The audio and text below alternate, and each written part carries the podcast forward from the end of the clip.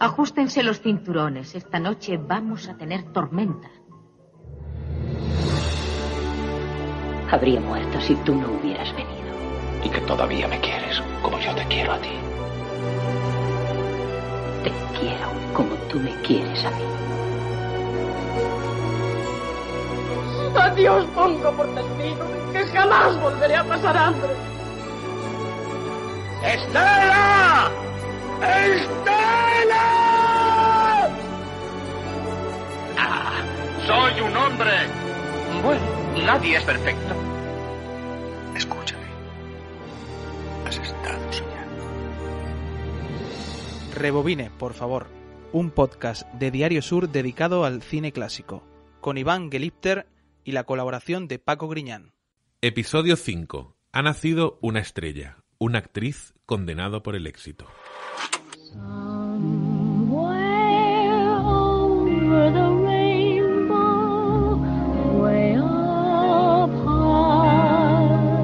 Judy Garland no era la mejor actriz de Hollywood ni la mujer más guapa del mundo, pero verla sobre un escenario o como protagonista de una película era, como decían de Lola Flores, todo un espectáculo. Esa es la razón por la que ha nacido una estrella de 1954, dirigida por George Cukor, es sin duda uno de los mejores musicales de la historia. Más de tres horas de despliegue interpretativo bajo un argumento, repetido hasta la saciedad, que en el fondo era un triste y amargo espejo de la vida de una mujer que llegó a ser la estrella más grande de su tiempo. Primero la industria y los productores, que la esquilmaron anímicamente y luego los hombres de su vida, que la maltrataron sin contemplaciones, hicieron que la Garland perdiera pronto su mirada de niña simpática para dar paso al rostro melancólico de una mujer adulta que nunca dejó de ser, hasta el día de su muerte, el juguete más roto de la historia del cine. Por la gran oportunidad. Shirley Bender, por no llores, mi amor. El Oscar es para Vicky Lester. Si estuviera Norman. Apenas contaba con 13 años cuando la Metro Goldwyn Mayer le hizo su primer contrato. Aunque no fue hasta 1938, tres años después, cuando fue seleccionada para interpretar a Dorothy en El Mago de Oz, un filme que le valió el único Oscar de su carrera. Para entonces, y fruto de la presión de los rodajes, Judy era una yonki de las anfetaminas y los barbitúricos que le obligaban a tomar para continuar con su trabajo delante y detrás de las cámaras. De nada sirvió ese esfuerzo cuando las consecuencias de estas obligaciones tuvieron repercusiones en su faceta laboral. La Metro la despidió fulminantemente en 1950 tras varios episodios de retrasos y ausencias en los estudios. Cuatro años después de aquello, el director George Cukor y sobre todo el productor Jack Warner pensaron que era la indicada para hacer el papel de Esther en Ha nacido una estrella un remake de una película homónima de 1937 que profundizaba en el metacine a través de dos historias paralelas, el ascenso de una actriz desconocida y la caída de un actor consagrado. A diferencia del largometraje de 1937, el de George Cukor está envuelto en un halo de amargura, una característica que aportaba Garland con su sola presencia en la pantalla. A pesar de la complejidad de muchos de sus números, la actriz toca techo en los primeros minutos del filme cuando interpreta el piano The Man That Got Away, una de las mejores secuencias musicales íntimas que se recuerdan hasta la fecha. El papel de Judy Garland y su repercusión se tradujo en uno de los tantos resurgimientos de las cenizas que tuvo a lo largo de su carrera. Warner, que sabía lo que podía significar para el gran público, aprovechó la ocasión y organizó la premier más grande y espectacular que se recuerda. El evento no solo fue retransmitido por televisión, sino que congregó a miles de personas a las puertas del teatro RKO Pantach de Los Ángeles. And the happy function, the great talent of our generation, Miss Judy Garland. Oh, my goodness. And her husband and producer, Mr. Sid Love. and the boss of all Warnerdom, Jack Warner. Hello, Archie. Excuse me. Jack, how are you? Jack, Hello. Sid. How are you? Hello, Jack. Hello, honey. How are you? Thank Judy, because in a few moments they're going to see one of the greatest motion pictures ever made, with I think one of the great performances of all time given by yourself.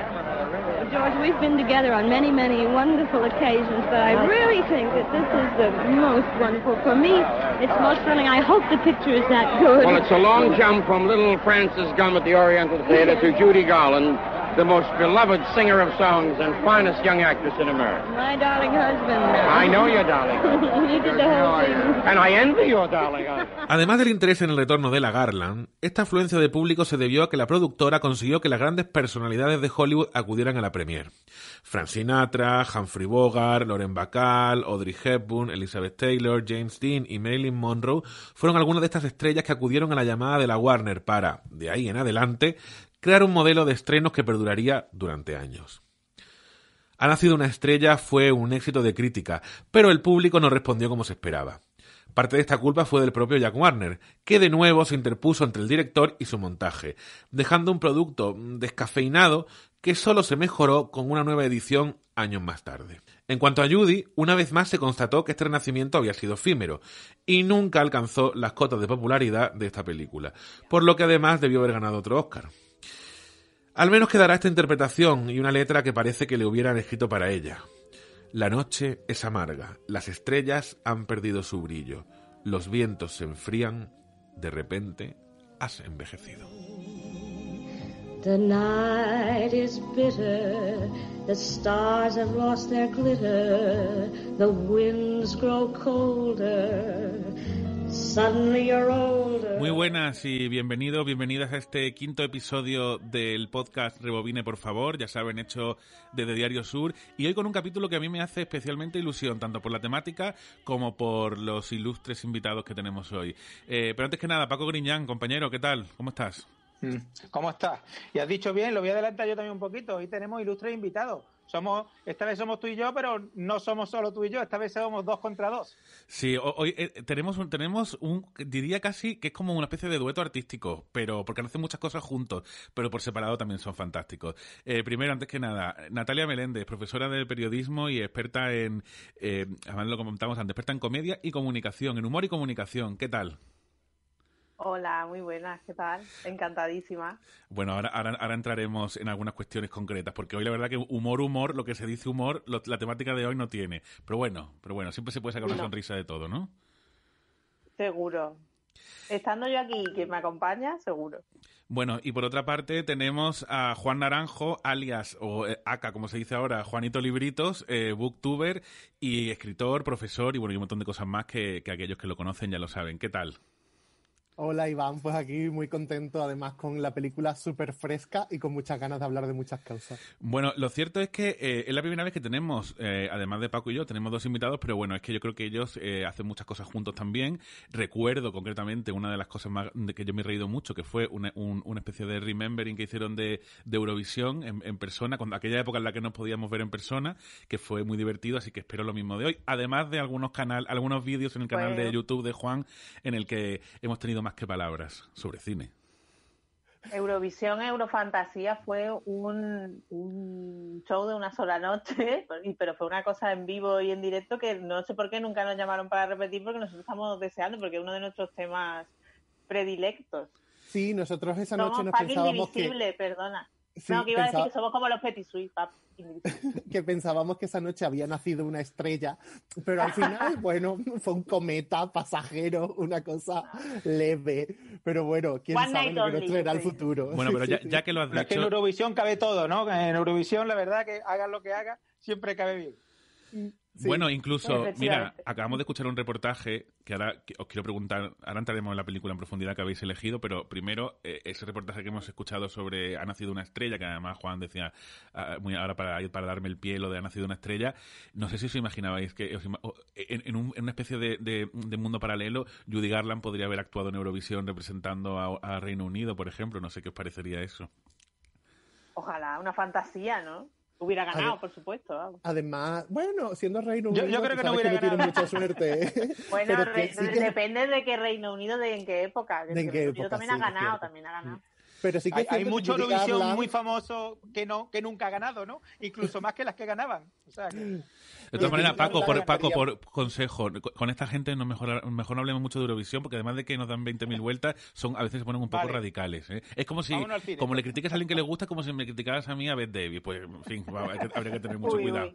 Pero bueno, Somos por... radicales como tú cuando estuviste en el canal y viniste, pues, esto lo tenemos que contar públicamente. Sí, sí, que, bueno, sí. ya se sabe porque todo el mundo puede ver eso en el canal de YouTube de Juan. Pero es que tú en, en su propia casa, que es donde se graba, y en nuestra cara, viniste a criticar Gris Bueno, Sí, y vamos lo- a hablar de Algo que todavía no te hemos perdonado, literalmente. Lo volve- no lo solo volvería a Gris, hacer. sino Titanic. lo- Gris y Titanic. O sea, lo volvería a hacer. Bueno, a mí lo de Titanic me parece bien, ahí estoy con Iván. quiero escuchar vuestra Mira, opinión de los tres. Si ¿eh? Gris, perdonadme, si Sí. Gris hubiera hecho los años 50, sería una película formidable, ¿eh? Y sobre todo en el caso de Iván, ¿eh? Uy. Me quiero referir. Uy, jo- eh, Ahí va, ahí lo dejo, ahí lo dejo. Mira, mira, mira, mira. Vamos, si, si, si, la, si la gente que nos estuviera escuchando los- estuviera viendo las caras de algunos que están aquí, no veas. Pero bueno, vamos con ello. Oye, quería preguntar, antes de entrar en, en profundidad con, con la película que habéis elegido. Eh, ha nacido una estrella. ¿Estamos de acuerdo con que la canción con la que he terminado este reportaje quizás es uno de los momentos musicales íntimos mejores que se ha hecho en la historia del cine? ¿O, o, o no- o- o en eso no estamos de acuerdo? ¿En Natalia? Bueno, es difícil elegir, eh, es una preciosidad. No sé, lo que habría que preguntar a lo mejor es con cuál de las cuatro versiones se queda, por ejemplo, un gran fan como puede ser Juan, ¿no? Que él es mucho más experto en hacer una estrella que yo. A mí ha nacido una estrella, me gusta muchísimo, gracias Natalia, y sí que es cierto que la canción que habéis elegido para cerrar el reportaje es maravillosa. Y por cierto, o sea, es que literalmente daría un dedo por haber asistido a esa premiere de la que has hablado, porque Dios mío, menuda noche la de aquel día. Eso por una parte. Y por otra parte, sí que es cierto que yo creo que esa canción con, con la que se ha cerrado el reportaje, eh, yo creo que muestra mucho la fragilidad de, de- de- tanto del personaje como de la actriz. Y mm, además yo creo que trata uno de los temas más interesantes en el mundo clásico, especialmente cuando está protagonizada por divas de la escena, que es el tema de envejecer en la pantalla, que a mí es algo que, que me apasiona y que me obsesiona también un poco, la verdad. Eh, ahora Pero yo creo que nada Sí, más que por escuchar, nada más que por escuchar a, a- a Judy Garland, creo que, que merece ver esta película, que es una película, mm, la verdad que para mi gusto, muy amarga eh, y para mi gusto también un pelín larga, lo tengo que decir. Pero reconozco que mm, de las versiones que hay de Ha nacido una estrella, sin duda alguna me quedo con Judy Garland. Por la historia que tiene delante de la pantalla y por la historia que tiene detrás de la pantalla, que también nos ha contado precisamente Iván, ¿no? Yo creo que ahí, fíjate, aquí tenemos dos, dos fans de Barbara Streisand. Entonces no sé yo hasta qué punto van a estar de acuerdo. Yo estoy de acuerdo contigo, Paco, totalmente que esta es la mejor versión. Desde luego, la última es la peor versión. Ahí estamos todos de acuerdo. Creo, no sé. Bueno, bueno, bueno, por mí Bueno, no una hablo, buena película, por ¿eh? no Una buena película. Bueno, bueno, yo- no eso es más discutible. Pero bueno, yo creo que vosotros tenéis en vuestro, Yo en lloré vuestro todo, corazón, en lo vuestro- tengo que confesar públicamente. con la última versión. Sí, Bueno. lloré, de verdad. Cada, uno, cada uno, Gaga cada uno llora con lo que con lo que con lo que quiere. Eso no lo voy a Yo discutir. tengo mis cosas. No, pero creo que vosotros para vosotros tenéis un sitio especial en vuestro corazón la de la de Barbara Streisand, ¿no? Quizá. Juan, Natalia. Hombre, para Juan, por sí, supuesto. Sí, absolutamente. A mí me apasiona la de Barbara Streisand. Eh, creo que, digamos, resume muy bien eh, la estética de la época. eh, creo que es uno de los papeles más potentes de Barbara. Creo que además de cinematográficamente, musicalmente, es la bomba. Y bueno, a mí me apasiona, pero de todas formas no, no, quiero, no quiero menospreciar este revival de la historia que hace un par de años se hizo con, con Lady Gaga y con, con este muchacho. Con Bradley Cooper. Con Yo quiero, Cooper. quiero introducir aquí el tema de cuál es mejor galán, si Chris Christopherson o Bradley Cooper. A los demás los descarto. A mí es que sinceramente, sinceramente, y, y, y, y no quiero, porque no quiero tampoco ser muy hiriente con mi opinión, pero a mí lo único que merece la pena de la última versión para mí es Lady Gaga. Ya está. Más allá de eso, me parece que la- el guion es malo. Qué cruel- qué malo, crueldad, de verdad, Malo, qué y que. Bradley Cooper, bueno, está correcto, pero tampoco sin mucho. Lady Gaga, sí. Lady Pero Gaga está muy bien. la, la dirige, canta divinamente, que hace muy buen papel ahí, que descubrimos su, su buena voz. El, el chico lo da todo. Paco, ¿tú qué Y opinas no de la solo última? eso, sino Yo también soy muy pro de la última y sinceramente creo que. Bradley Cooper está fantástico en la película porque además es una película que parió él, o sea que y que después creo que el tío tiene el acierto de decir a quién cojo y yo creo que coge a la actriz que podía darle en ese momento una, una gran mm, Ideal, proyección a esa claro. película Y, lo mismo me que parece con que Judy Garland, con Lady Gaga el y con- juego y con Barbara. el- y con Barbara, el juego entre la vida real y, y la Sí, película es perfecto también. Y, Bueno. y creo que además, feo, ¿no? sí, Bradley Cooper eh, eh, hace muy bien dos cosas. Primero, eh, personificar muy bien eh, la fragilidad del ego de los artistas eh, cuando están en horas bajas, que creo que es uno de los temas principales de esa película. Y segundo, creo que hace muy bien en seguir la línea histórica de elegir eh, mujeres eh, con una presencia importante en el mundo de, de la canción o del cine, con cuya vida pública, digamos, es muy pública y muy notoria y que, digamos, estaban en la cresta de la ola en el momento en el que se rodó la película. Entonces yo creo que es una línea continuista con las, la- con las películas de antes que es perfectamente digna y que creo que musicalmente es un pelotazo. Bueno, Solo quiero añadir una cosa, que ya, ya no se hacen, aunque siguen haciéndose los musicales, pero qué pena que no se hagan los musicales que se hacían en esta época clásica del cine, que ya no se hacen estos musicales. Es, es- realmente ahora estamos acostumbrados a un cine mucho más realista, a un cine mu- mucho más de impacto, pero que qué pena, y cuando se hacen, como La La Land, que ahí estuvo, es decir, rápidamente el éxito es brutal. O el otro lado de la cama, ese, ese intento español de hacer un musical, que lo vimos en el Festival de Málaga por primera vez, y yo me caía de la silla Ay, con, sí, bailando. Yo también lo recuerdo. ¿no? O sea, que yo creo que, Exactamente. eh, yo creo que ya Pues- que estamos, vamos a reivindicar el musical, que creo que se, que se merece. Bueno, pero yo voy a la- decir una cosa y, y vamos a entrar ya en el tema de, de hoy. Pero yo voy a decir una cosa y, lo- y además voy a decir, como, como, como, como soy el que lo presenta, voy a decir la última palabra. La La Land, Anda, La La Land míralo, es míralo. Pero no La La puedo decir yo nada del musical, que mi película favorita es un musical. Bueno, pero ele- habéis, habéis elegido una epopeya, no un musical. Pero bueno. Ahora, es ahora, que ha sido ahora- muy difícil elegirla. Había bueno, muchos temas estuvimos que- un que rato, hay que decirlo, hay que decirlo. Mm. Pero bueno, antes que nada, y, y- y ya vamos con la película que habéis elegido, que ahora vamos, vamos a, antes de mencionarla, vamos a escuchar los primeros, eh, eh, la, la sintonía de, de ese tráiler de aquellos años, pero que La La Land, mm, hay que aspirar a hacer Cuidado. cosas originales, no copias. Vamos, Cuidado, con, vamos, cuidado. vamos, Oye, vamos con el, por favor. vamos con el, con el, con la Qué sintonía. Era una trampa, era una broma, era una broma. No, no quería debatir sobre La La Land. Eh, vamos a, a escuchar Porque la has sin- perdido, Otro día. porque sabes que has perdido esa Vamos, batalla. vamos a escuchar la sintonía de la película que hemos elegido.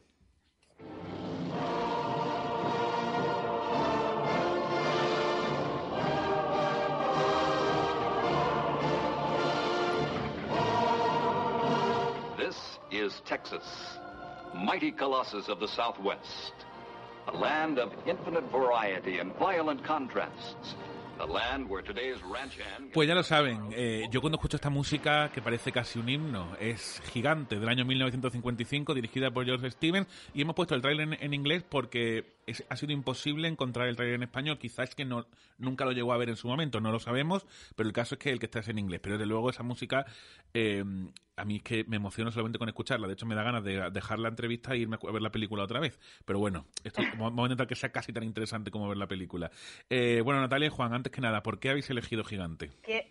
Quiero decir una cosa que eh, sobre lo que nos costó eh, decidirnos a con qué película nos quedábamos y al final acabamos quedando con Gigante. Quiero decir que eh, es como una especie de disculpa de hemos bajado tanto el caché del podcast porque esto empezó con Antonio Bandera y luego llegamos nosotros y ahora cogemos y llegamos con una película como para compensar, ¿no? Una cosa súper grandilocuente, gigante. O sea, un peliculón con Elizabeth Taylor, James Dean y Rock Hudson, ahí en nada, que dura 3 horas 20, ahora que hablábamos de películas largas. Poco dura, poco de dura. ¿eh? envejecer en la pantalla, que se les ve de envejecer, pero con maquillaje, claro. Eh, Juan, ¿qué te, qué- ¿por qué Gigante? ¿Por qué, ¿Por nos hemos puesto de acuerdo con esta película? Eh, Natalia y yo somos muy fans del cine clásico. Eh, ambos tenemos nuestros propios fetiches y nuestros propios focos de interés dentro del mundo cine clásico y queríamos una peli que nos apasionase a los dos. Desde el principio habíamos pensado en una opción que, digamos, estaba fuera del límite de tiempo de lo que suele entender como cine clásico, que era Gentle de Barbara Streisand. Y después pensamos en otra de Barbara Streisand, que es mi película favorita, que es Funny Girl, pero yo no quería que fuese, digamos, algo tan mío, sino que fuese algo de que pudiésemos hablar los dos al 50%. Entonces estuvimos pensando en cuáles eran nuestras opciones de películas que nos apasionaban. Y bueno, pues esta eh, es que contenía eh, una historia sureña, eh, una historia a lo largo de, de- de- de- de décadas y que además, bueno, pues tres de los actores más queridos, admirados y deseados de la historia del cine. Así que qué mejor que gigante. Paco. Además, yo con esta película tengo algo personal, ¿eh? Porque además mm, no, no quiero dejar que pase sin, sin decir que a mí en, en- mi casa somos todos muy cinéfilos profundamente, pero es que a mí me la regaló mi padre en, en VHS.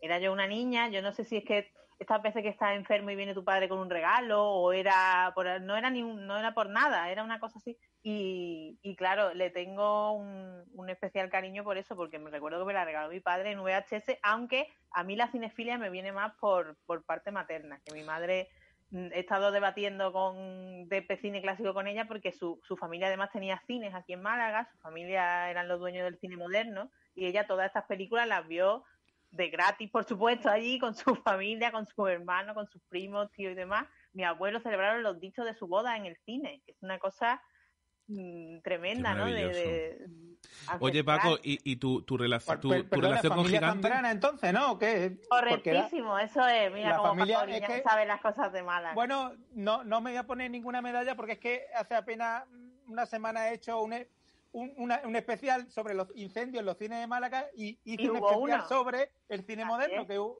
que un incen- se, que se consumió completamente. Era un cine que estaba en, en la Trinidad, en la calle Juan de Austria, y se Correcto. consumió.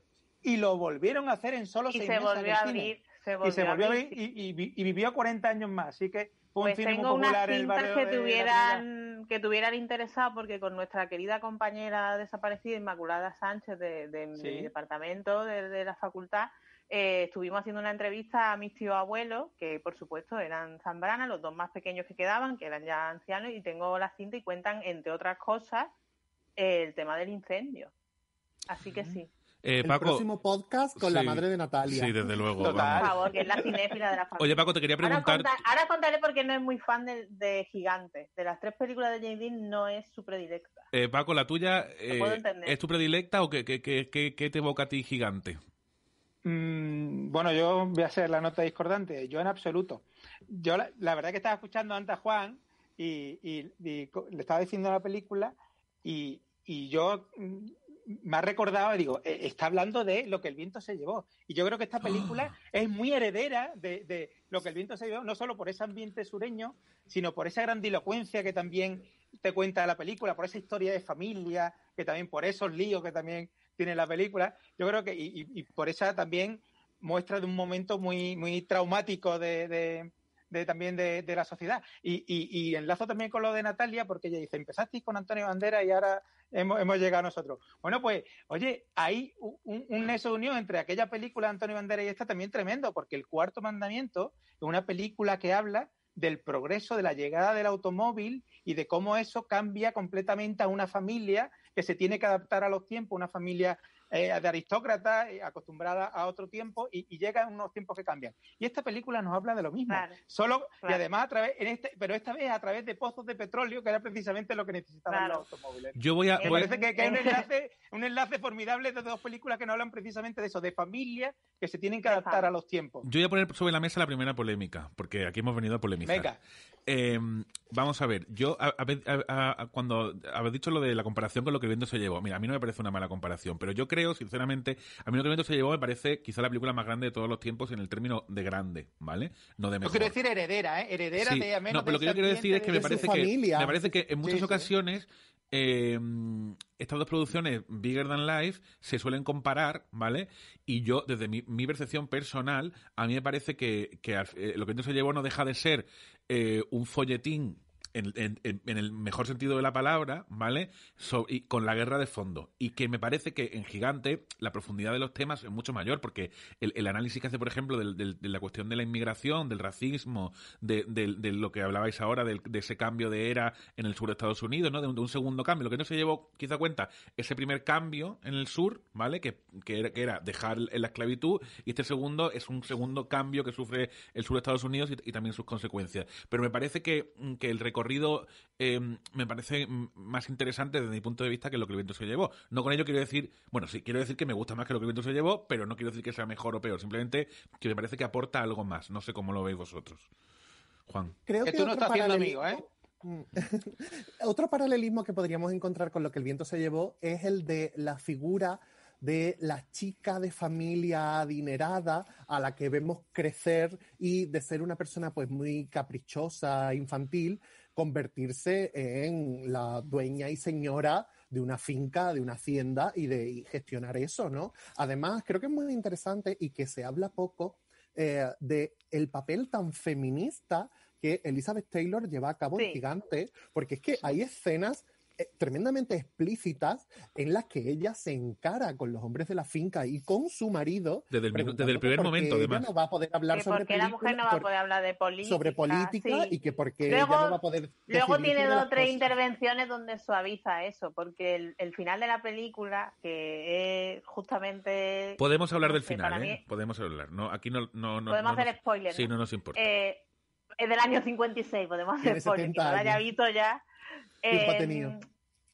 para mí el final es un poco lo más lo más flojo porque mm, la, la pelea final esta que se produce por un hecho eh, muy encomiable que es la, la, la, la, la transformación por fin de Rock Hudson ese, ese brutote tejano eh, por fin entiende y se sensibiliza cuando ya hay alguien en su familia no eh, mestizo no como lo llaman en la película y, y la pelea, para mi gusto, es lo que está peor rodado, es horrorosamente larga y patética, es, Ujú. es- es muy incómoda de ver y es un- una de las razones por las que no es la favorita de mi señora madre, que dice que la pelea final le resulta terrible. Y mm, sin embargo, ahí eh, podemos ver. mm, he perdido el hilo de lo que iba a decir. ¿Esto lo, lo corta Borja o cómo funciona? No, no, no, no. O- esto, o va, esto, vamos, esto, vamos, esto, vamos a tomar, esto vamos a tomar única. Paco, ¿tú también piensas que, que Ah, hay...? esto va todo del- Sí, esto va a tomar única. No te- pero no te preocupes. Ah, que ella, perdona, ella Sí. al final, eh, ay, eh, cuando te vi en tu mejor momento fue ahí peleándote y lo que debe, no sé, eh, contradice un poco su, su discurso a lo Pues mejor. yo no lo veo así, no lo veo así. Precisamente lo que, lo que Elizabeth Taylor, digamos, había visto de bonito en Rock Hudson era ese momento en el Cuando que está vencido, sí. eh, cuando está vencido, cuando no necesita ser un héroe, cuando no necesita ser una piedra para sostener a esa familia, sino cuando simplemente, eh, siendo un hombre ya viejo, se enfrenta a un camarero porque ha mirado mal a su nuera y a su, Yo y a su os voy Sí, pero hay una cosa importante, mi perdonadme. personaje favorito de la película y no es ninguno de los tres protagonistas. Es Mercedes McCambridge. Mm, Tampoco. Fijaos una cosa. Lo- hay una cosa que me gusta mucho de la película, es que ninguno de los tres tiene, es completamente bueno ni completamente malo, todos tienen grises, todos tienen luces y sombras. La propia Elizabeth Taylor, como tú bien dices, empieza caprichosa y empieza, ay, con este chico y tal. Y, y luego se convierte en una mujer, pues, muy interesante y demás. Eh, Ross Hudson, casi toda la película, está eh, su personaje para asesinarlo. ¿vale? No, no, no, Y yo ahí disiento, David perdón, tiene- disiento. Yo creo que, que el personaje de, de, mm, está en constante evolución. El, personaje de, de, de Jordan Benedict. Segundo, está en constante evolución porque mm, primero, de- o sea, no es, no es el mismo eh, el principio de la película cuando, cuando, se- cuando la conversación con el tema de la, que me hace mucha gracia, la conversación del tema de los acres, que recuerdo que él, que él, que para un hombre del Mm. sur era como una humillación, a mitad de la película, él cruza todo Estados Unidos para ir a buscar a Elizabeth Taylor, que ella lo ha abandonado por su actitud y él No se da cuenta, pero yo él se da cuenta. eso por Sí, pero eso es un personaje. Sí, bueno, eso lo haríamos todos. Pero eh, es- eh, hay una evolución durante la película, no es una evolución. Es verdad que yo comparto que la pelea, Sí, bueno, poquito. está un poco rebuscada, pero que no es un, pero que no es una redención final en los últimos cinco minutos. Es un personaje que está en No. constante evolución No, desde mi punto de vista. ¿eh? ese hombre, ese hombre que es un señor, eh, su personaje podría haber nacido perfectamente en el 1900, Señor. En lo profundo de la Texas más profunda, eh, traga carros y carretas Sí. a lo largo de su vida. Es decir, traga que su heredero no quiera ser su heredero y quiera ser un simple medicucho dedicado. Aquí quiero digamos, entrar yo. Ese es mi personaje favorito de la película. Es Dennis Hopper, además haciendo un gran papel, adelanta lo que va a ser la América que él luego también como actor va a representar, porque es una América eh, que efectivamente ya ha pasado de lo rural a lo industrial, se ha criado de una manera totalmente distinta. Se, por supuesto, entiende que son un país formado por la mezcla de una diversidad enorme y quiere hacer otra cosa distinta a lo que la tradición le, le manda y por generación le, le, tocaba, ¿no? Según su padre, desde que nace, lo quiere montar en el caballo por nariz en otra vez pedazo de escena.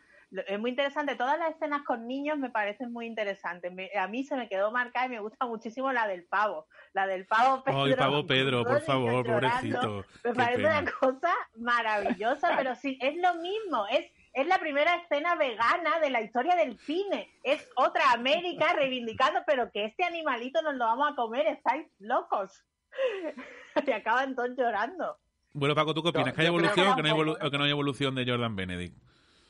Bueno, yo la verdad que la película, eh, mm, a mí me sorprende, lo que más me sorprende de esta película de George Steven, que no es la película que más me gusta de George Steven, pero lo que me sorprende es que coge algo que podía ser un- solo un western y lo convierte en una película contemporánea de su tiempo. Pero no solo de su tiempo, sino que avanza lo que va por delante. Porque a, diferencia de lo que el viento se llevó, dudo que a esta película nadie le vaya a poner el cartelito de que mm, esta película eh, habla de la esclavitud o de la discriminación, porque en este caso una película a mí me parece pionera que, trate el tema, por ejemplo, de los hispanos o de los indios hispanos. Es que es una la película reivindicación. antirracista. Es, que di- di- es- increíble, claro. Y, de- y si ¿eh? piensas en el año 55, dices, bueno, esto. Y, y también, e, e insisto, aunque es, es cierto la, la reflexión que ha hecho Natalia, sobre, sobre todo sobre ese final un poco condescendiente, pero el papel de Elizabeth Taylor y las reivindicaciones feministas que tiene, no, a mí me parece una película de. Me quito un sombrero, o sea, en eso me parece una película muy de su tiempo, pero no solo de su tiempo, sino por delante de su tiempo, hasta, hasta Adelantada, si queremos verla, hasta avanzada. vegana, como decía Natalia, ¿no? Vamos a, vamos a escuchar, permitidme un momento, vamos a escuchar eh, un corte de, un de una escena de la película que me parece que es clave porque es un poco el, el, el clip que cambia eh, la historia de lo que sucede en, en Texas. Vamos a, vamos a escuchar. Mi pozo da petróleo. Bien. Vaya, eso es estupendo. y creían que estaba loco. Creían que no había petróleo más que en Old Spineley y en Barbide, ¿eh? Pues vengo a decirles que se equivocan. Está aquí. Y no podrán hacer nada para evitarlo.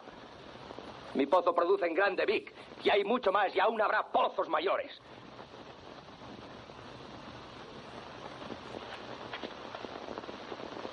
Soy rico, Vic. Soy muy rico. Un hombre muy rico. Y voy a tener más dinero del que tú jamás has soñado tener. Tú y toda la maldita ralea de los Benedict. Bueno, hasta ahora no, no hemos hablado de Gigante sin hablar del personaje de Jet Rink. Yo creo que lo, lo estamos dejando todo para, para el fin, no para el final, pero creo que queremos concentrarlo. A ver, ahora, ahora hablaremos de Jet Rink y, por supuesto, de su actor, de James Dean. Pero creo que es muy importante porque esta última frase de mi pozo da petróleo y ahora soy rico es como ejemplifica, mm, yo creo, el, el, el sueño americano, que es otro de los, de, los, de los elementos que tiene esta película totalmente, que es la consecución del sueño americano. Ojo, la consecución del sueño americano, pero también de sus consecuencias, ¿no? Porque al final Jet Ring es un señor mm, solitario, ¿no? Es un señor que, que, que, está solo, que está borracho, en fin, que, que no- Igual que lo era con- antes, Iván. Igual que lo era antes, pero con dinero. Yo, vamos, Sí. mejor con millones de euros que, que sin millones de euros, ¿no? Eh, dices tú, el sueño americano, el sueño de cualquiera, heredar una cosa y encontrar petróleo. Hombre, por favor, eso no es cosa de Jeff, eso es cosa, eso es un sueño generalizado. Bueno, la soledad de Jet también es porque él está enamorado de Elizabeth Taylor y él sufre toda su vida, intenta hacer, ¿no? Una luz de gas ahí extraña con su con su propia hija, que es una parte también interesante. Y- y pero aquí ¿eh? vuelve, claro, Mm. Y oscura, claro. Mm, pero aquí vuelve el, el paralelismo ese, sí, con, con lo que Viento se llevó de, de, de la tierra, ¿no? De la importancia que, que, tiene ese, ese pedazo, ese trozo de tierra. A mí me gusta mucho la escena en la que yo veo a James Dean desplegando todo el método del Sí. acto y todo. Eh, de- me gusta mucho en la, en la que llegan y le llaman y le dicen, oye, vente, que mi hermana te ha dejado en herencia una cosita y te vamos a ofrecer dinero para que tú... ne-". Y él está como, como en una postura, como cogiendo una cuerda con la mano y haciendo algo como, vence una cosa que nos va a gustar. Y es que, mm, mira, tenemos que guardar la memoria de tu hermana y yo me voy a quedar con el trocito de tierra y no voy a coger el dinero. Eh, ahí está prodigioso, está mucho mejor que en la, en la borrachera final, que también está estupendo. Eh, y, y, y se ve perfectamente el, tipo de actor que es y las, cosas que lograba porque se ve que hacía un estudio del personaje que es que es hasta la postura, los gestos. Nosotros, claro, la hemos visto doblada, pero yo estoy seguro de que las inflexiones de la voz, que todo eso lo, lo trabajaría porque eh, la escena esa de, de, bueno, yo mejor me voy a quedar con el trozo de tierra, aquí no me vaya a convencer ninguno aunque me digáis que me dais el doble de dinero. Porque, por ejemplo, Paco, ¿vosotros creéis que Mercedes, Ma- el personaje de Mercedes, de Mercedes McCambridge, que es quien le cede eso, ¿ella sabía que ahí había petróleo o lo sospechaba, por eso se lo deja? ¿Qué opináis sobre ese, ese elipsis No, o, o- o yo, duda yo de ahí guion? no creo, yo creo que no, que se lo deja porque realmente era el niño de su ojo, es decir, que, que- que evidentemente, ¿no? O sea, y, a- y a mí lo que me gusta del personaje de, de- de- de James Dean, de James Reed, eh, es que el, el resumen de que el dinero no hace la felicidad. Es verdad que él ya es un tipo un poco solitario y antes de que tener dinero, pero el dinero lo estropea del todo. Y a mí la escena esa que te has puesto, que es la escena más repetida de la película, en la que lo hemos escuchado que dices, voy a ser rico. Y, y además aparece manchado de negro completamente porque viene en corriendo petróleo, eh, en maravilloso. oro negro, eh, viene, viene bañado en petróleo y a, y a restregárselo por la cara a- al que había sido su patrón hasta a entonces. mí hay una- y me una encanta cosa la que se me escena. queda mucho. Me encanta, disculpa, me encanta la escena porque te habla de que sí, vas a ser rico, pero vas a estar manchado toda tu vida. Y me parece que tiene un poder icónico esa, esa Claro. escena que me, que me encanta y efectivamente Pero ya él, queda mancha la columna Veo- blanca Manchado de estaba el la- hombre. del porche de la casa con la mano, deja la huella.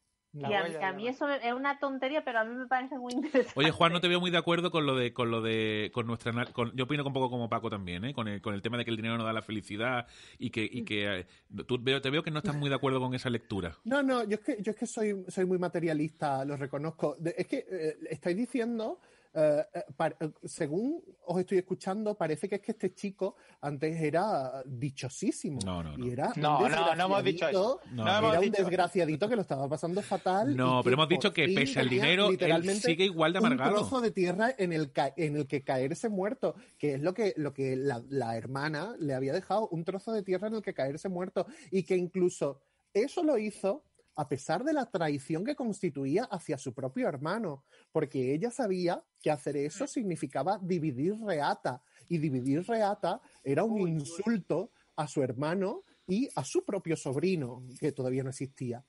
Es decir, entonces, no sé, yo no, No, pero yo creo que lo que decimos, además, lo que decimos no es tanto que, que era antes era, era, era un tío feliz y con suerte y que el dinero lo, lo lleva por el mal camino, sino que era un tío amargado y que el dinero lo deja igual de amargado en el fondo, que no, no hay una mejoría. lo en su convierte, personaje. lo convierte en un ser vengativo, que, que es lo que ya Yo lo creo termina de estropear. que de por sí hay algo en sus raíces que desconocemos, que es lo que le tiene así, pero el desamor también pienso, el, Sí, el desamor es estar enamorado fundamental. tiene su fotografía, la fotografía de Elizabeth Taylor, eh, que es un momento muy inquietante también, ¿no? En, en su casa, la foto de la boda, eh, que sale en los periódicos y, y ese desamor yo creo que es lo que le hace más infeliz de todo, aparte de todo el rencor que le tiene a esa familia. Y quiero decir otra cosa, que hay un planteamiento aquí muy interesante que es el tema de los nuevos ricos, Eh, porque eh. son todos igual de horteras, o sea, James Dean se vuelve una hortera, pero cuando ellos se vuelven ricos también, porque ya por fin les convence para hacer negocios de petróleo y van todos en cascada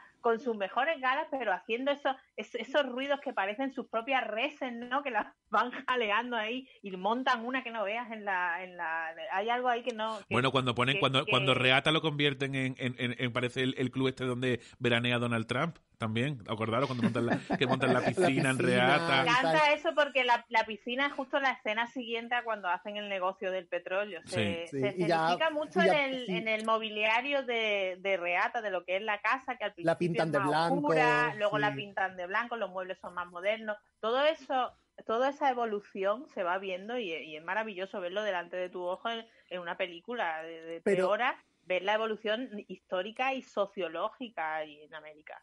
Creo que la, la desdicha del personaje de James Dean se personifica muy bien en dos cosas. Eh, la primera, que cuando encuentra petróleo, después de tanto buscarlo durante meses, em, parece que se alegra más por fastidiar a Rock Hudson que por haberlo encontrado.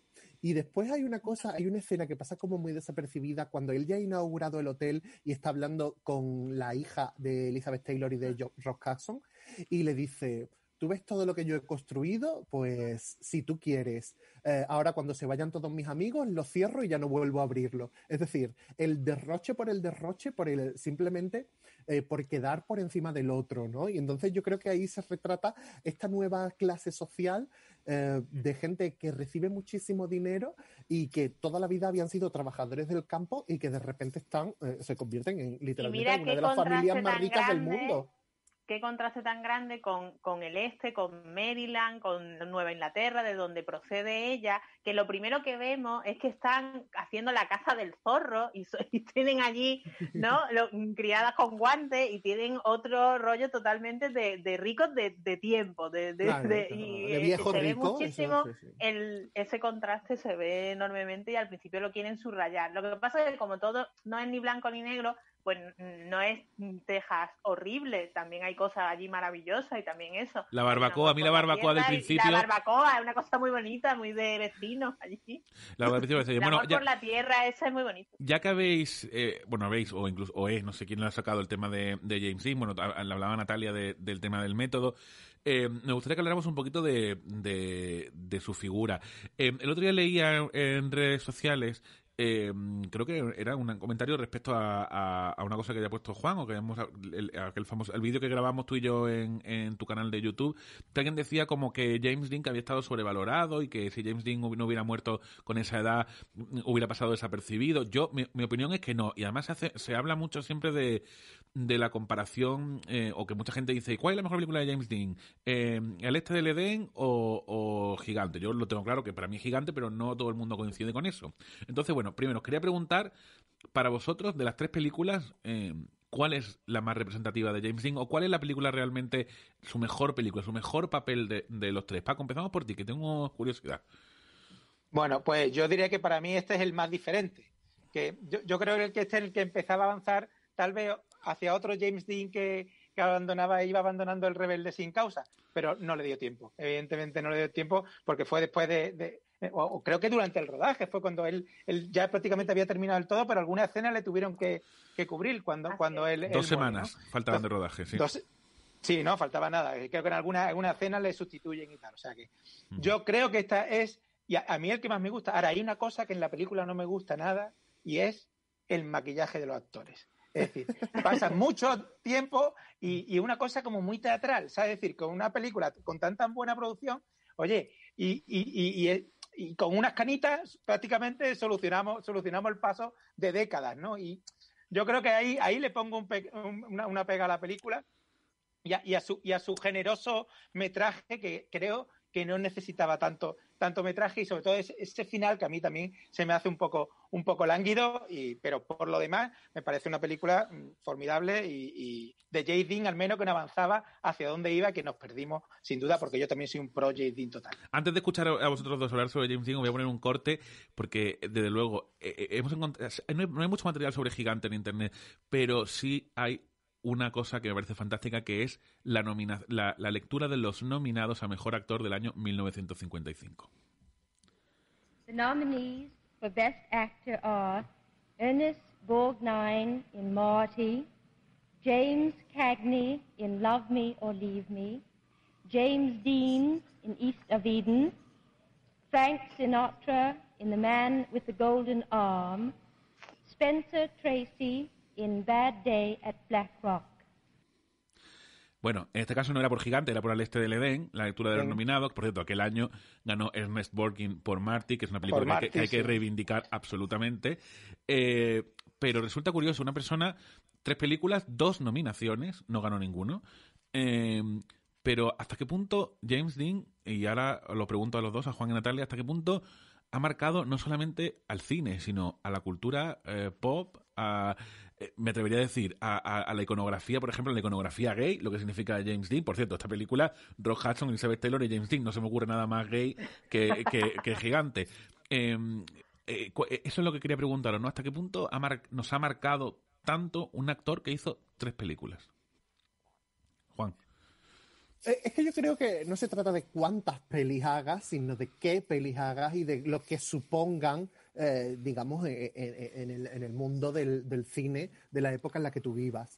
Eh, yo, por supuesto, eh, yo creo que es innegable que la leyenda de James Dean tiene mucho que ver con lo precipitado de su muerte. Creo que eso es, es incuestionable. Em, James Dean inauguró el club de los bellos y jóvenes cadáveres. Y bueno, pues creo que eso, digamos, marcó, igual que marcó lo de Heath Ledger, igual que marcó lo de Amy Winehouse, igual que marcó lo de Brittany Murphy, pero, pero que lógicamente, como todo lo que viene del Hollywood dorado, pues lo tenemos, digamos, en un estante eh, al que le dedicamos especial adoración. Yo lo veo lógico. Eh, a mí James Dean me interesa muchísimo como actor porque da la casualidad de que las tres películas que hizo me gustan. Si a lo mejor hubiese sido un, un actor de western, pues a lo mejor para mí no significaría tanto. Si no fuese tan guapo, a lo mejor para mí no significaría tanto. Y creo que eso son cosas que podemos reconocer sin ningún problema. Eh, a mí, de las tres películas, eh, sí que es cierto que, por ejemplo, Rebelde sin causa, que yo creo que fue la que, la que vi de más joven, me encanta. También Al Este del Edén, por supuesto que sí. Pero creo que en Gigante él eh, muestra, como ha dicho Natalia antes, una, un un, una calidad como actor que no le habíamos visto hasta la fecha, que hasta ese momento, digamos, sus papeles podrían haber pasado un poco como de uh, cine más juvenil o cine más para todos los públicos y que aquí se descubre, se quita el sombrero literalmente, eh, un actor como la copa de un pino. Hay que recordar Pero para los oyentes, Juan, yo... perdón que un segundo y te dejo y, y, sí. sigue.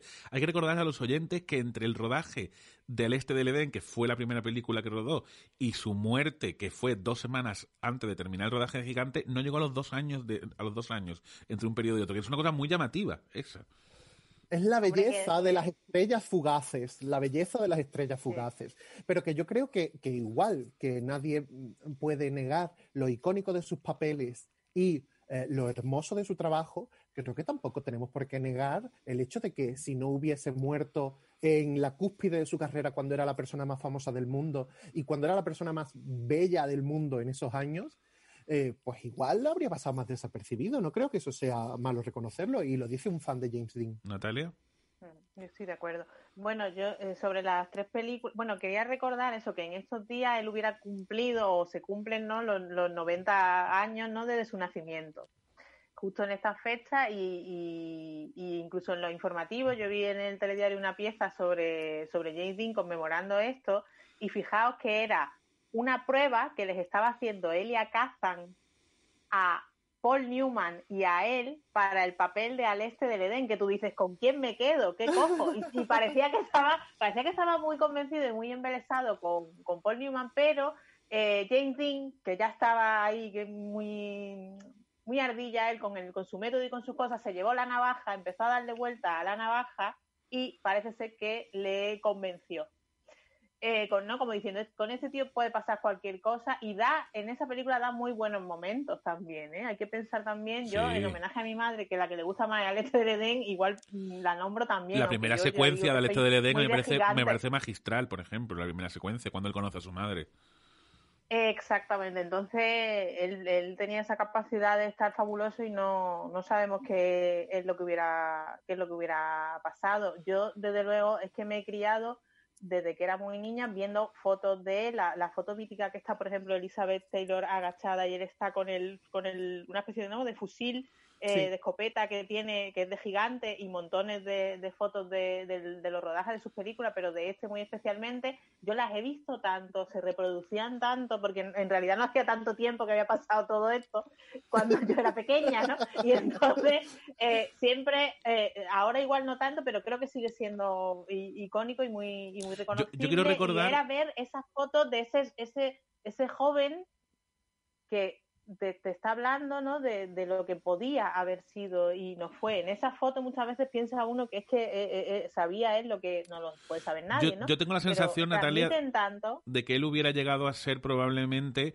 a, a, una figura parecida a la de Marlon Brando, ¿no? Incluso a la, de, Mongo incluso a la de Montgomery Clift. Igual... Montgomery Clift se queda en medio precisamente porque Montgomery Clift, eh, eh, cuando sufre el accidente, uh, por cierto, un año después de la muerte de James Dean, eh, él cambia totalmente, ya deja, de- sigue siendo un actor maravilloso, pero cam- ya no es el icono de la belleza y de, y de lo que significaba tanto los tres, ¿no? James Dean eh, eh, o, o Jimmy Dean, como, como lo llamaba Elizabeth Taylor, eh, Montgomery Cliff y Marlon Brando, ¿no? Eso es importante. Recuerdo además una cosa que a la gente se le ha olvidado y es que cuando uno lee sobre la figura de James Dean, en muchos casos se ignora una cosa que es para mí es en fin, no, no esencial, pero que me molesta que se ignore, ¿no?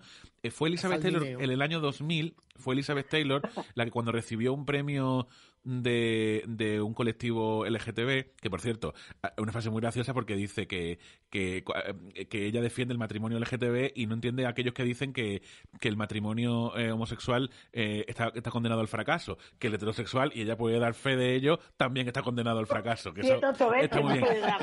Y, y en esa, en esa intervención ella hace un no, no creo que catalogarlo como outing, pero es verdad. Ella habla libremente de cómo ella convivía con sus amigos gays sin ningún problema y habla, específicamente habla de Monty Cliff, Rock Hudson y, y, y, y Jimmy A ver, Dean. es que yo creo que en esta película en Gigante hay dos maneras totalmente distintas de, de vivir la homosexualidad, porque de Rock Hudson no lo supimos hasta, Hasta que se mm, murió. los años 80 y por el motivo por el que lo supimos. De Rock Hudson no se supo eh, jamás y yo creo que el noviazgo de, de J.D. yo no conozco otras parejas más que Salmineo, me imagino que Juan igual sabe algo más de su vida privada, como dice la copla, Lo dices como si yo fuera su ex o algo así.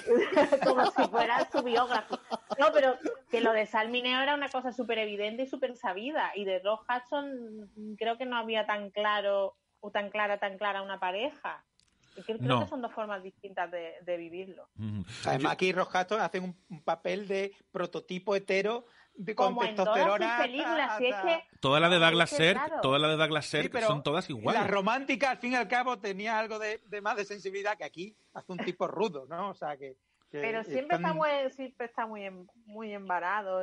Que por cierto, Es que no se llevaron bien durante, 1,95, que- durante el rodaje. Durante el En la, rodaje. en la escena de la pelea em, se le ve ahí dos tíos. Le cuesta pero, trabajo. No, no, y hay una escena en la que sale junto a Elizabeth Taylor y le llega literalmente por el ombligo. Te Ay, quiero que- decir una cosa súper curiosa de lo que ha dicho eh, Paco antes sobre el maquillaje, que es verdad que, mm, bueno, podía, yo qué sé, podía haber sido peor porque si hubieran intentado hacerle arrugas y tal, yo creo que con lo de las Difícil, canas difícil es hacerlo peor. Pero pasa una cosa súper curiosa que es cuando de pronto em- em- empiezas a verlo en las escenas con sus hijos que tienen la misma edad que tenían ellos. De hecho, Elizabeth Taylor era más joven que Carol Baker, que hace de su hija, que interpreta a la hija más. Pero más ¿qué pequeña, edad tenía Elizabeth Taylor Carol en esa Baker, película? Es imposible saberlo.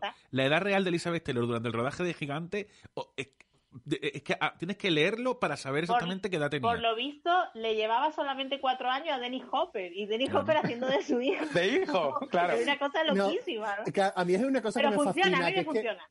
a, Elizabeth Taylor de repente le hacen así, le ponen el cardaíto de Canal Sur, ¿no? De las señoras de Canal Sur. Ya es, es Ya, anciana, es ya es anciana. Y, y mirad una cosa que eh, no sé, no sé si es una percepción mía o, o- o- o- o os habéis dado cuenta también vosotros. Eh, creo que a los mexicanos, en realidad, tienen la cara pintada, ¿no? Yo creo que sí. La, la primera que sale en vientecito en el, en el pueblo, que es como la madre de, de Ángel, que luego será el, el papel de, de Salmineo, que por cierto me, me parece un papel muy interesante porque ahí se evidencia una cosa que luego vamos a ver mucho más adelante, bueno, unos pocos de años más adelante, cuando la guerra de Vietnam, una cosa que se ha reivindicado en muchas películas, que es que las minorías son los que van al frente los primeros y los que llegan en, en- en la caja de madera, es los que están en primera línea y son los que no Carne de sobreviven. Porque al, exactamente, porque el, el marido de la hija, que es blanco y tal, ese sí regresa de la guerra, Sí. pero Salmineo no regresa. Y los que se libran los de ir, momentos los que se más- libran. Y los que se libran. Bueno, más me- también. estaría una hora y media más hablando de Gigante, pero tenemos que tenemos que ir acabando. Em, ¿Ya? eh, ya, ya se ha pasado una hora prácticamente, pero os invitaré para, para la próxima temporada. Ah, Lo, lo único complicado es elegir de qué película hablamos. Pero bueno, yo creo que ha quedado un- una De un buena... musical cómico, espero. Sí, sí, vamos a cambiar. por contrastar. No, porque eh, hombre, eh, podemos elegir un musical y irnos a los paraguas de Cherburgo, ya sí que la hemos liado. Pero, pero desde luego, em, eh, me voy con más, no sé si con más dudas, pero desde luego está bien porque la- las distintas aproximaciones que tiene esta película para mí la hace una de las mejores películas de la historia del cine. Eh, para mí la mejor Bigger Than Life de toda la historia del cine, aunque algunos estarán en desacuerdo conmigo. Pero bueno, eh, lo que está claro es que Gigante sigue teniendo actualidad y que y que bueno, que va a seguir toda la vida siendo la- estando en el, en el, en el podium que, que- que debe estar. Así que ahora nos vamos a despedir con una imagen, pero bueno, con una, con un, unas, una, Y- un Iván, me deja que tú, tú Sí, sabes Paco. que yo no puedo irme siempre sin, sin meter una postillita. Adelante. Y mi postillita es que para los de mi generación, Gigante y James Dean son fundamentales porque ellos inspiraron una de las series que, que, mm, más han dado en la historia de la televisión de los años 70, que fue Dallas. Los de mi generación vivimos con la serie Dallas, que es la, historia de una familia petrolera en la que el malo se Que llama además- además JR. que es el nombre de James Dean, que además eh, el Jet Ring resulta que al final de la película tiene esa escena en la que un JR le preside brutal en, en la escena del homenaje y, y de ahí sale precisamente el personaje de, de Harry Landman, que, que, que, que fue el gran villano, el que todos odiamos y que fue fundamental. Así que a George Steven también le, yo le tengo que reconocer que le debo también aquella serie de mi infancia que tanto tiempo nos hizo pasar y que paralizó España y hasta, y hasta tuvo canciones aquí del Cabo de Gato hasta el Finisterre que ve la gente cómo está con JR, ¿no? Con Pues- JR. Bueno, y de- no de después de, después de Dallas vino Dinastía, que Pero era ojo porque ahí no es solo gigante, Natalia, ahí también hay mucho de Douglas Sirk, ¿eh? de escrito sobre el Claro, viento, de, de- del melodrama que ahí familiar. fue el último, el último papel de Rock Hudson. ¿Os Cierto. acordáis Cierto. que no, no se sabía nada sobre el VIH, no se sabía nada sobre el SIDA y decían que Linda Evans, que le había tenido que dar un beso en el rodaje, que estaba preocupada. Gran polémica, gran 80, polémica es que de la eso época, es puro sí. 80. Bueno, pues nada, Natalia Meléndez, Malavé, que antes no he dicho tu segundo apellido, tu madre me va a regañar. Eh, Juan Naranjo, Paco Griñán, muchísimas gracias por, por esta tertulia maravillosa que hemos tenido y nos veremos en la, en la segunda temporada, seguro, seguro, seguro. Un abrazo y Gracias nos va... a ti, enhorabuena por vosotros, Rebobine, por favor. Este Gracias. Y nos vamos con... Me he divertido mucho. Yo también. Nos vamos con el final de Gigante, por supuesto. Hasta la próxima. ¿Ya le gusta el helado, abuelo? Abuelo. Pues mi nieto tendrá helado. Tráigale un buen helado al pequeño. ¿Helado? Creí que querría enchiladas.